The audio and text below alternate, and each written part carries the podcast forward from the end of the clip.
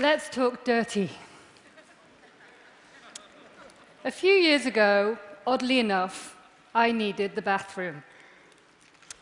And I found one, a public bathroom, and I went into the stall and I prepared to do what I'd done most of my life use the toilet, flush the toilet, forget about the toilet. And for some reason that day, instead, I asked myself a question. And it was where does this stuff go? And with that question, I found myself plunged into the world of sanitation. There's more coming.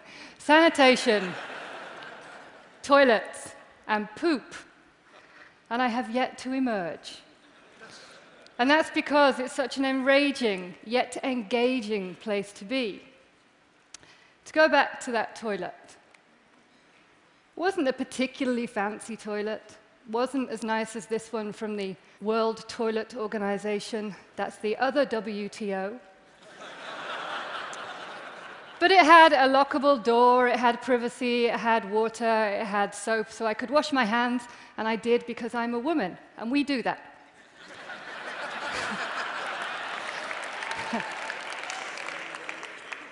But that day, when I asked that question, I learned something, and that was that I'd grown up thinking that a toilet like that was my right, when in fact, it's a privilege. 2.5 billion people worldwide have no adequate toilet. They don't have a bucket or a box. 40% of the world with no adequate toilet. And they have to do what this little boy is doing by the side of the Mumbai Airport Expressway which is called open defecation, or poo pooing in the open. And he does that every day. And every day, probably, that guy in the picture walks on by. Because he sees that little boy, but he doesn't see him. But he should, because the problem with all that poop lying around is that poop carries passengers. 50 communicable diseases like to travel in human shit. All those things, the eggs, the cysts, the bacteria, the viruses, all those can travel in one gram of human feces. How?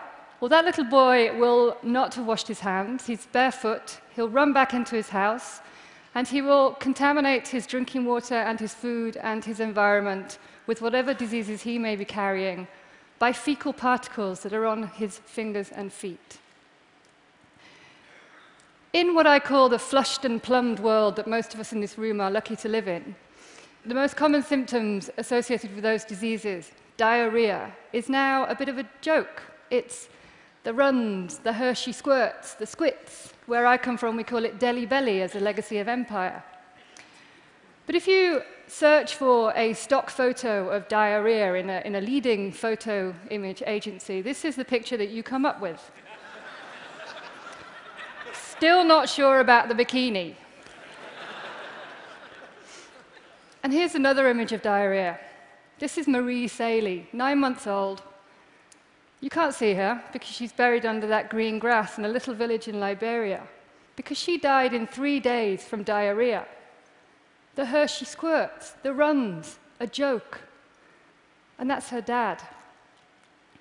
But she wasn't alone that day because 4,000 other children died of diarrhea and they do every day. Diarrhea is the second biggest killer of children worldwide. And you've probably been asked to care about things like HIV, AIDS, or TB, or measles. But diarrhea kills more children than all those three things put together. It's a very potent weapon of mass destruction. And the cost to the world is immense. $260 billion lost every year on the, on the losses to poor sanitation. These are cholera beds in Haiti. You'll have heard of cholera, but we don't hear about diarrhea. It gets a fraction of the attention and funding given to any of those other diseases. But we know how to fix this.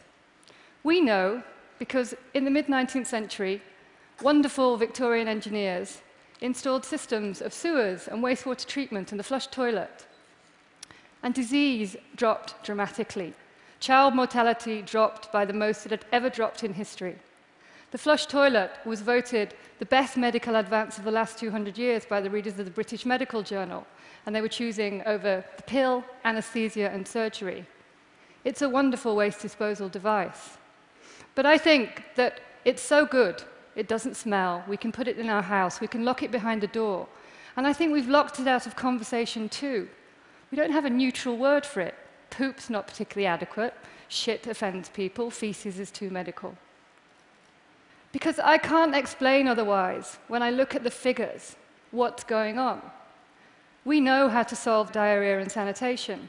But if you look at the budgets of countries, developing and developed, you'll think there's something wrong with the math. Because you'll expect absurdities like Pakistan spending 47 times more on its military than it does on water and sanitation, even though 150,000 children die of diarrhea in Pakistan every year.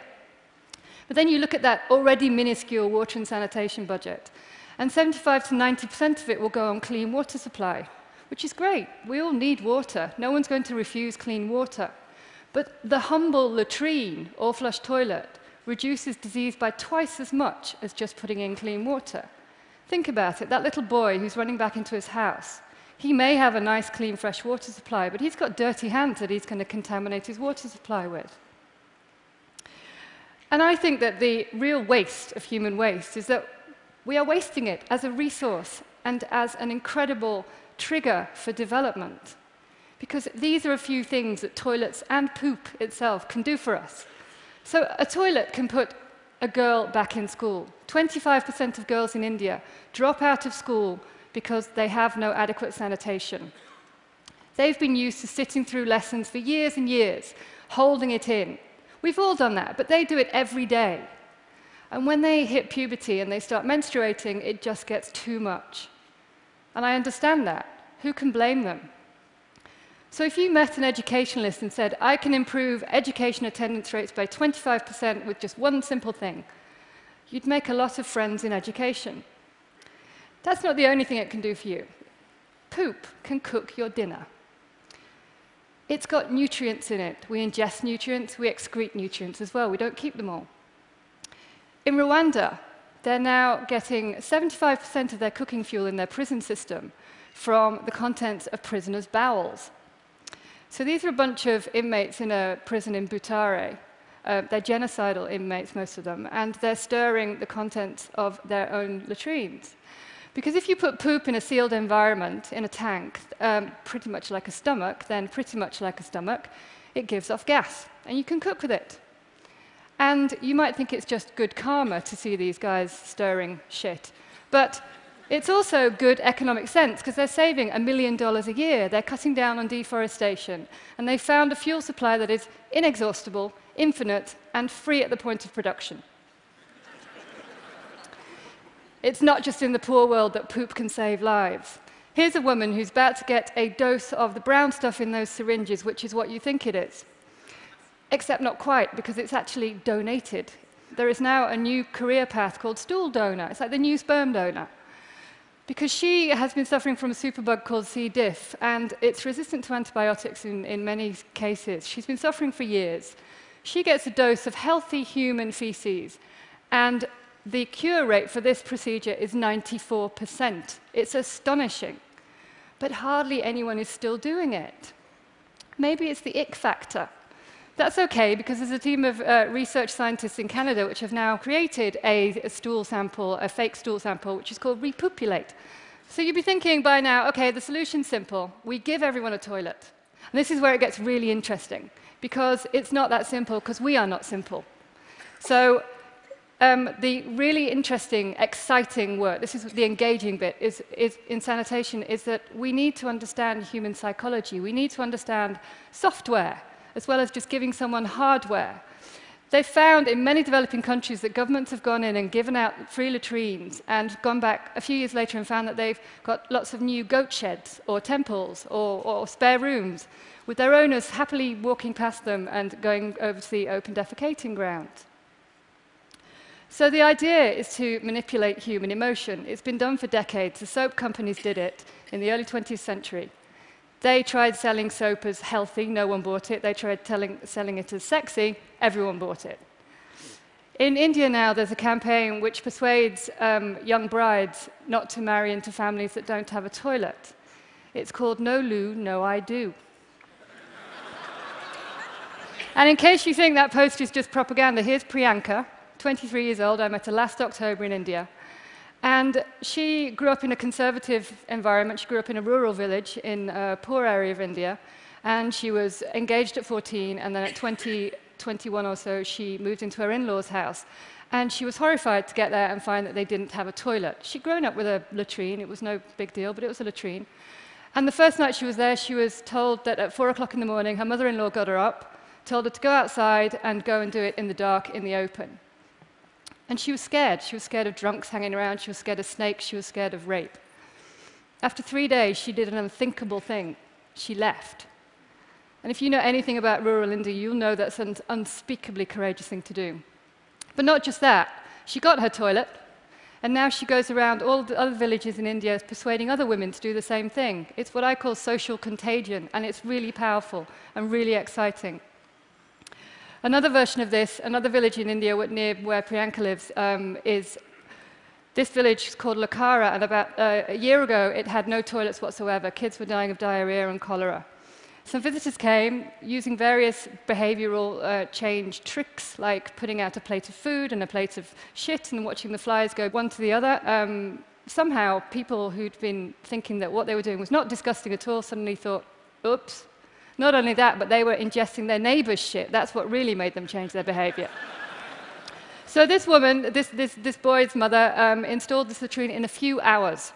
Her entire life, she'd been using the banana field behind. She installed a latrine in a few hours. It costs nothing. It's going to save that boy's life. So when I get despondent about the state of sanitation, even though these are pretty exciting times because we've got the Bill and Melinda Gates Foundation reinventing the toilet, which is great. We've got Matt Damon going on bathroom strike, which is great for humanity, very bad for his colon. But there are things to worry about. It's the most off-track Millennium Development Goal. It's about 50 or so years off track. We're not going to meet targets, providing people with sanitation at this rate. So when I get sad about sanitation, I think of Japan. Because Japan, 70 years ago, was a nation of people who used pit latrines and wiped with sticks. And now it's a nation of what are called washerettos, washlet toilets. They have inbuilt bidet nozzles for a lovely hands-free cleaning experience. And they have various other features like a heated seat and an automatic lid raising device, which is known as the marriage saver. but most importantly, what they have done in Japan, which I find so inspirational, is they've brought the toilet out from behind the locked door. They've made it conversational. People go out and upgrade their toilet. They talk about it. They've sanitized it. I hope that we can do that. It's not a difficult thing to do. All we really need to do is look at this issue as the urgent, shameful issue that it is. And don't think that it's just in the poor world that things are wrong. Our sewers are crumbling. Things are going wrong here too. The solution to all of this is pretty easy. I'm going to make your lives easy this afternoon and just ask you to do one thing, and that's to go out, protest, speak about the unspeakable, and talk shit. Thank you.